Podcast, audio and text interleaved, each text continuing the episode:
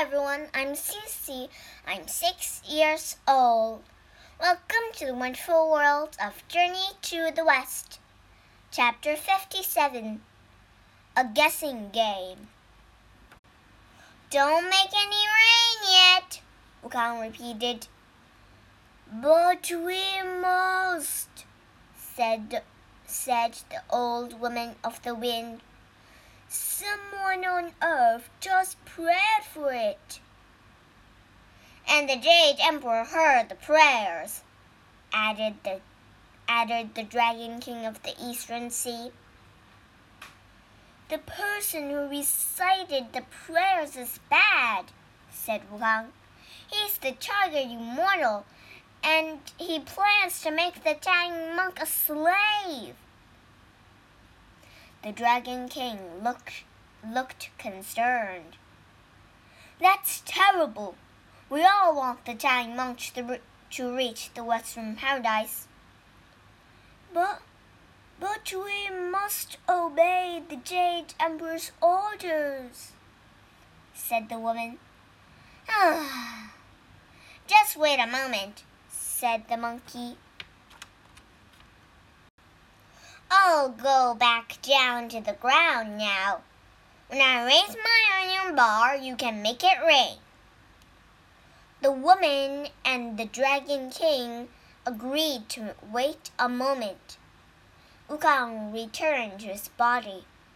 The sky cleared, and the Tiger Immortal shook with anger. Why didn't my spell work? he cried. Bajie laughed at him. Some rain, you can even summon one drop. I'll try again, said the Tiger Immortal. No, you won't, said Wukong. You had a chance. You had a chance to summon rain, and you obviously can't. Now it's my turn. The monkey raised his iron bar into the air. Instantly, clouds moved back in, and thunder boomed. Rain began to pour down. The crowd cheered. Go! Go! Hooray! The Chinese monk sighed. Wonderful.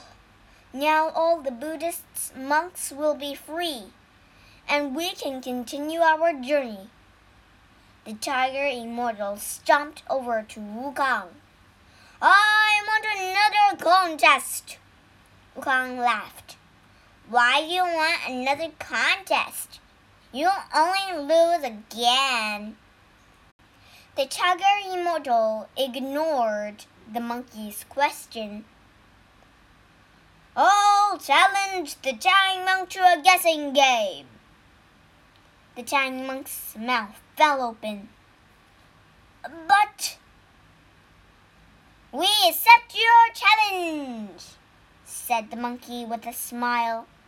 Good, said the tiger immortal. I will be right back. He walked away.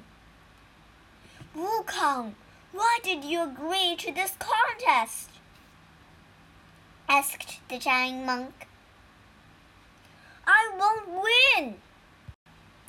Don't worry, master, said the monkey. I'll help you. The tiger immortal soon came back with a small box. If you can guess what's in this box, I will let you all go free. As the giant monk stared at the box, Wukong plucked a hair. Uns unseeing his magic, he made the hair look like himself.